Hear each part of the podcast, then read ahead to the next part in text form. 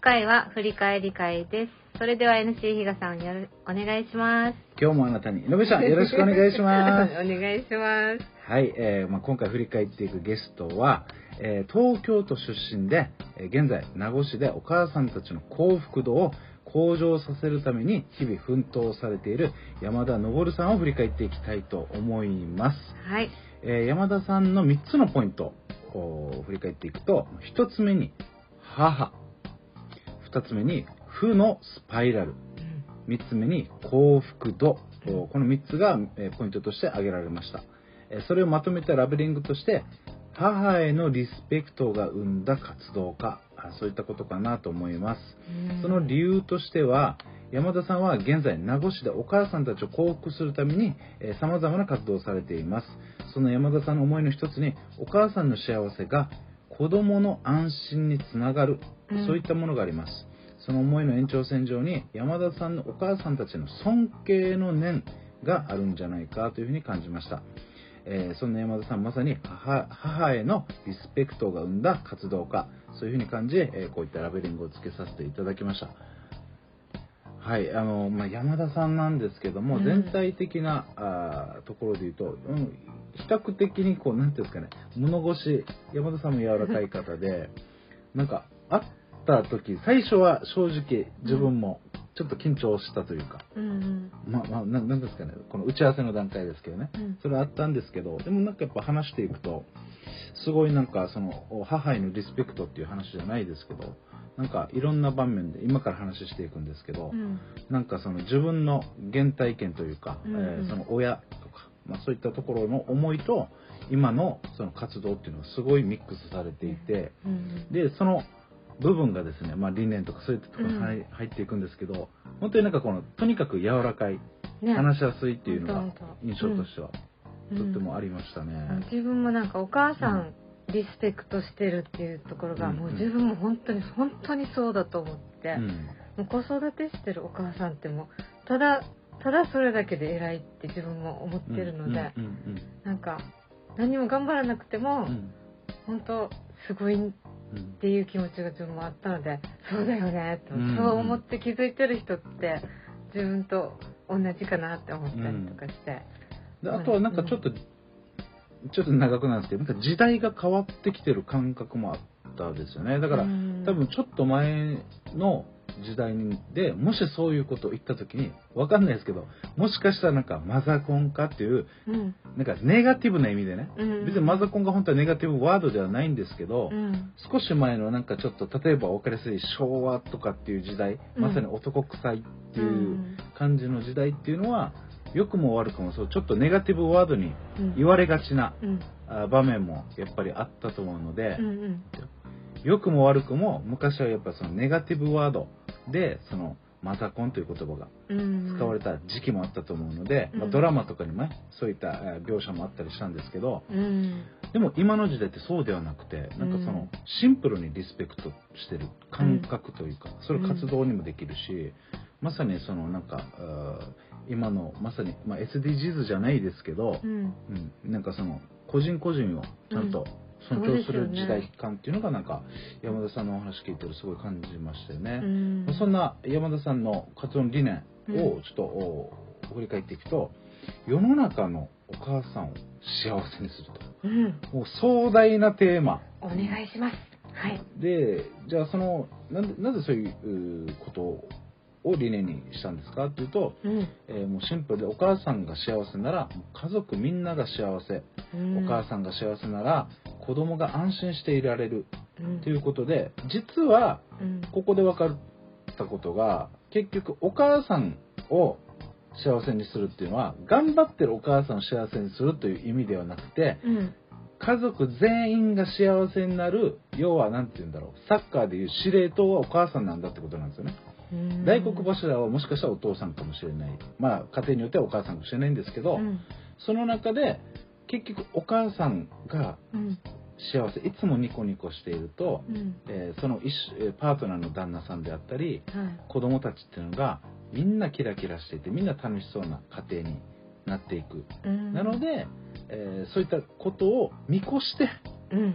お母さんを幸せにする活動っていうのをやっぱ考えてるっていうことなんですね。ううんん。やっぱそこって、まあ、難しい部分でもあるんですよね。だって、うん。もちろんそれはもう分かってる部分もあるんだけど、うん。でもなんかいろんな社会的な問題であったり、共働きでどうやっていくのかとか、うん。まあそういったところの難しいあれはあるんですけど、この、えー活動家って言ってる部分は、もうなんかその社会活動としてイベントをいろいろまたやってたりですね、うんまあそういったことをまたされてるので、えーそういう中でもお母さんとかを招いてですね、いろんなまた話したりとかをしてるということなんですよね。うんで、じゃあそもそもなんなんでこういうお母さんをおなんなんだろうこのう幸福にしたいっていう活動にな至ったか。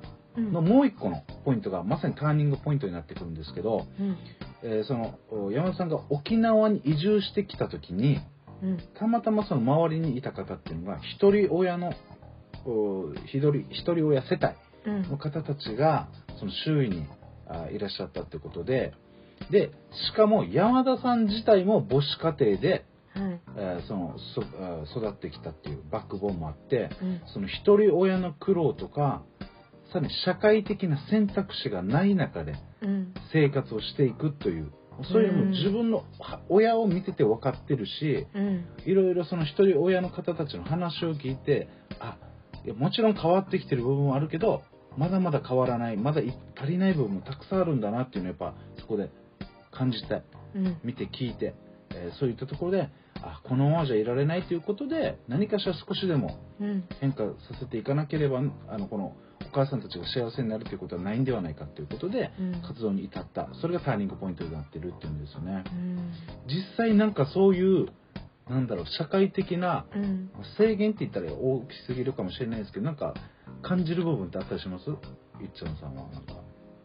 あシングルマザーの方たちですか。そうそうそう多分なんか結構つながり？人とのつながりがうんあるけいろいろいろ広い人とかはうん。いろんな情報とかも得られて、うん。なんかお得なげなんていうの国の地方の援助とかっていうのも分かるとは思うんですけど、ど閉鎖的なん。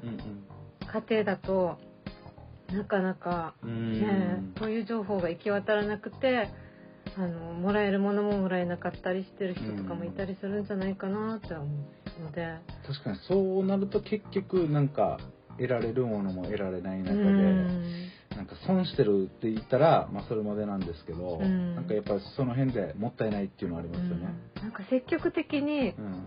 情報を取ろうってするって時間もうん。労力もかかったりするから、やっぱり日頃の生活で大変だとうん。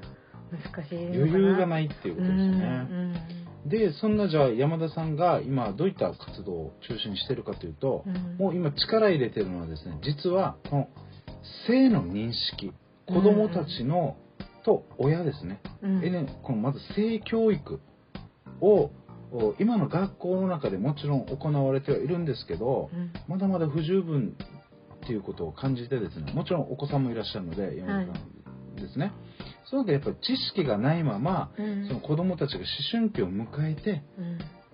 そこでももしですねこの若年妊娠してそこにつながってあとどういう人生をたどっていくかっていうのがやっぱり、えー若年でやっぱうん。一番大きくなるのは、まあ、もちろん、えーなんだ精神的な未熟さ、うん。あとは経済的な未熟さ、うん。そういった中でちぐはぐになっていって離婚。うん。シングルになる。いろんな形あると思いますよ、いやあくまでも大大枠の話してますよ、はい。でそうなることで結果的に貧困のスパイラルっていうのに入っていって先ほどいっちゃんさんが言ったようにこの余裕のなくなっていく過程。うん。で社会の中で孤立していってうん。結果的に子供も効率的になっていくというそういったことになってしまうのでイベントの中でですねその専門この性とかの、お関してですね性教育とかのお部分で専門というか、えーその知識のお深いですね誕生学というその学問があるらしいんですけど、うん。その先生を呼んだり助産師の方を呼んでですね大人も性を学べる環境というのうん。大人も子供もしっかり学ぼうよ要は性教育っていうのはタブーではないんだよって。うんちゃんと学ぶべきことなんだよっていうのを一旦見つめ直してみんなで学ぶ場。それをおちゃんとですね学んでそのしちゃんと、えーなんだろうこの幼少期から大人まで過ごしていって、その負のスパイラルっていうのを脱却していこうじゃないかっていうまあそういった活動をされてるんですよね。うん。でもなんかやっぱり大事ですよねそれ大本当になんかやっぱり自分もなんか親、えー親父とですね小さい頃テレビ見てる時に、うん。例えばなんか 志村けんのなんか番組とかやったら、はい。昔はなんか胸ポロリとかあったわけですよ、うんうんうん。やっぱなんか変な感じみたいな恥ずかしいみたいな、うんうんとかですね。なんかうん でもそれってもちろん恥ずかしいのあるんだけど、うん。何がなんで恥ずかしいとかないんです、うん。なんとなくほんわりしただ恥ずかしいとか。確かにそうだね。うんもちろんなんか学んだからといってその恥ずかしさがなくなるっていうわけじゃないんですけどうん。うん。でもなんだろうなそのちゃんとしたタブーではなくてちゃんとした認識の中で親と子があーお互いに一致した理解っうんうん。ていうのがやっぱ大事だよねっていうことですよね。うん。それがやっぱり今後の、うんお課題でもあるし何かねあの皆さんその見見聞きした時に、うんぜひちょっとなんか参加したり応援声かけとかしていただけると、うん山田さんのまた活動も広がると思うので、うんえーぜひぜひ注目していただけたらなと思います。ははいい、えー今回ですね振り返っていったゲストは東京都出身で現在名護市でお母さんたちの幸福度を向上させるために、えー奮闘されている山田昇さんを振り返っていきました以上になります。はい。山田昇さんへのご連絡先は、インスタグラムとフェイスブックで、アルファベットで、昇る山田で検索お願いします。LSM レディオの概要欄からもご確認ください。本日は以上になります。